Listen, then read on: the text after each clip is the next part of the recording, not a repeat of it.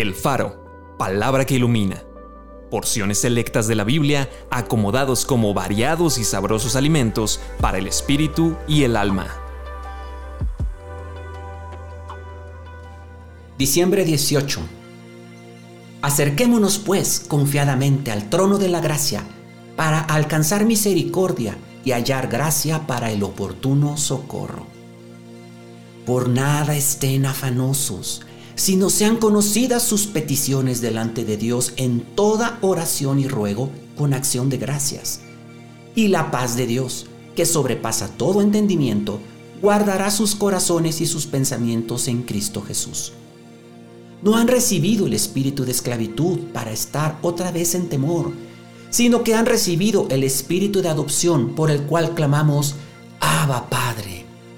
No dije a la descendencia de Jacob, en vano me buscan. Así que, hermanos, teniendo libertad para entrar en el lugar santísimo por la sangre de Jesucristo, por el camino nuevo y vivo que Él nos abrió a través del velo, esto es, de su carne, y teniendo un gran sacerdote sobre la casa de Dios, acerquémonos con corazón sincero, en plena certidumbre de fe, purificados los corazones de mala conciencia y lavados los cuerpos con agua pura. De manera que podemos decir confiadamente, el Señor es mi ayudador, no temeré lo que me pueda hacer el hombre. Acompáñame a orar.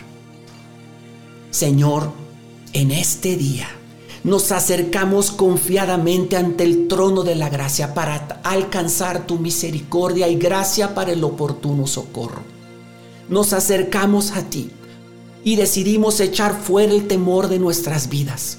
No vamos a estar afanados, no vamos a estar en una ansiedad continua, sino que vamos a presentar todas nuestras peticiones delante de ti con acción de gracias, sabiendo que tú oyes nuestra voz, oyes nuestras oraciones y que tú tienes cuidado de nosotros.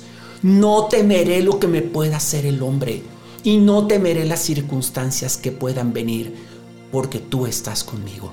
Amén.